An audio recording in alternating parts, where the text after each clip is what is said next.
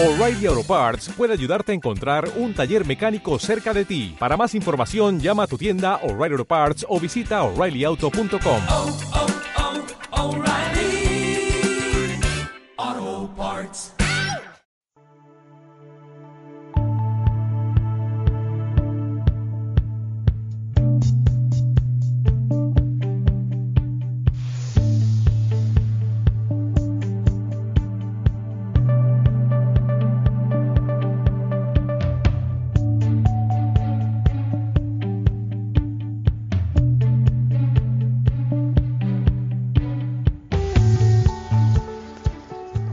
Hola chicas, soy Cris saludándolas una vez más desde este espacio.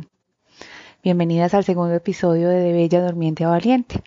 Hoy quiero contarles una parte de mi historia que decidí nombrar resiliencia.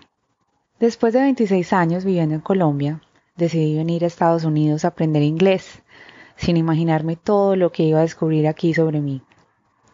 Desde que llegué a Newark en febrero del 2016, el clima ya me estaba dando pistas de solo una de las muchas cosas difíciles sobre este país, el frío. Y es que la nieve es hermosa, pero cuando se le mira desde una ventana.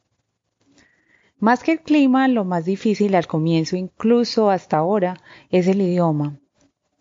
Yo me imaginé muchas cosas antes de llegar a este país, pero nunca fue del todo, nunca fui del todo consciente de en qué me estaba metiendo. La incapacidad de comunicarme se pasó a lo físico hasta el punto en que perdí la voz por aproximadamente una semana. Increíble cómo el cuerpo manifiesta lo que no se expresa con palabras.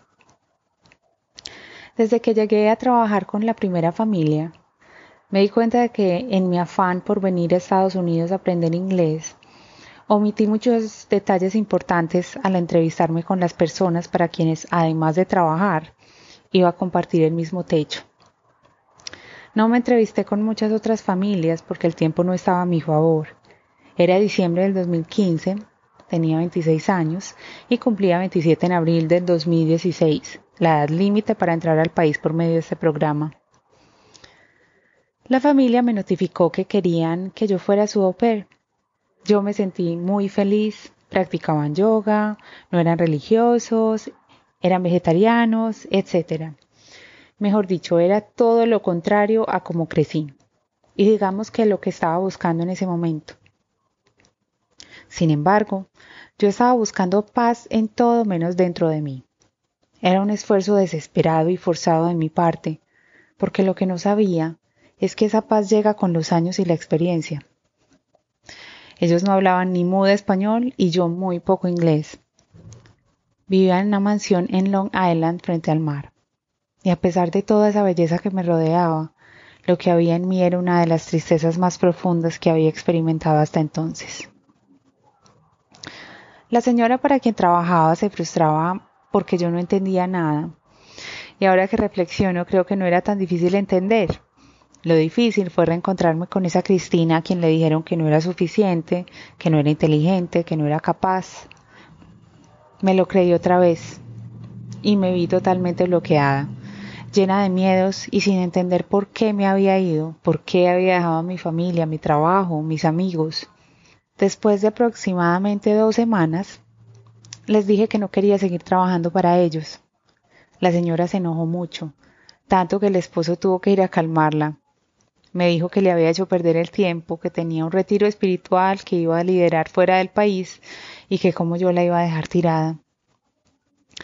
También me dijo que ella me iba a mandar para Colombia de vuelta, a lo que yo muy osada le respondí como pude, que mi familia me podía pagar perfectamente un instituto de inglés y simplemente gestionar la visa de estudiante.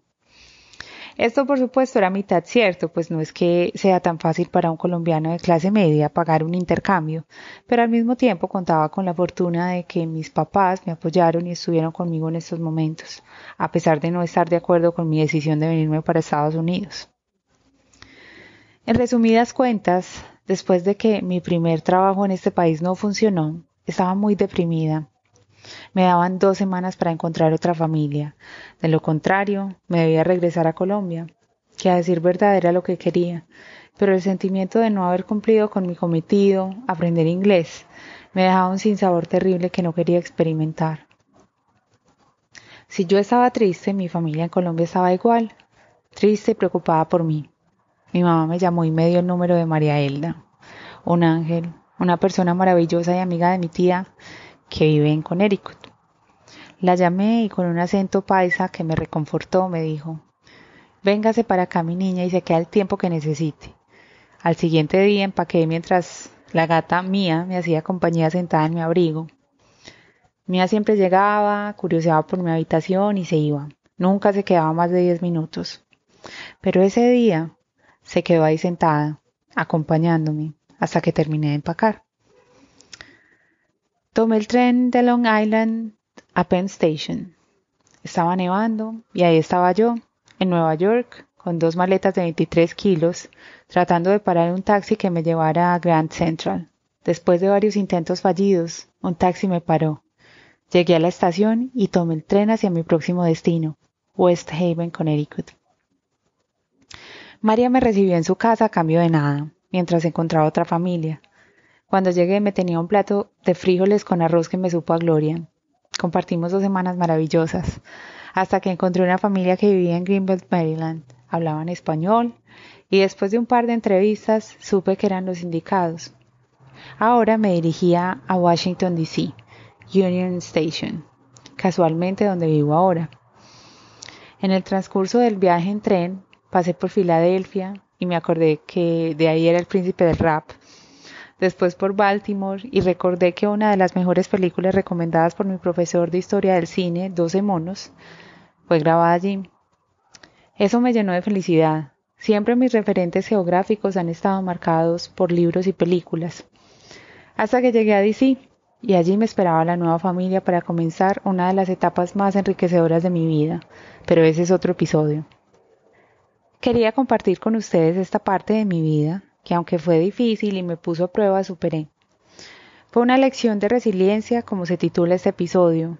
No les puedo negar la vulnerabilidad que experimento cuando hablo de esto. Sin embargo, espero que alguien que se sienta triste en este momento, que sienta que no puede más, le dé una esperanza, porque no está mal caerse. Lo que está mal es no volverse a levantar. Gracias por permitirme llegar a ustedes a través de este espacio lleno de vulnerabilidad. Espero que sigamos compartiendo. Me encantaría leerlas, saber qué piensan y que mantengamos el contacto. Me pueden encontrar en el Instagram del podcast, arroba de Bella Durmiente a Valiente, o en mi cuenta personal, arroba Crismaba con K. Compartamos juntas la experiencia de ser mujer. Yo soy Cristina Marín y nos vemos en dos semanas.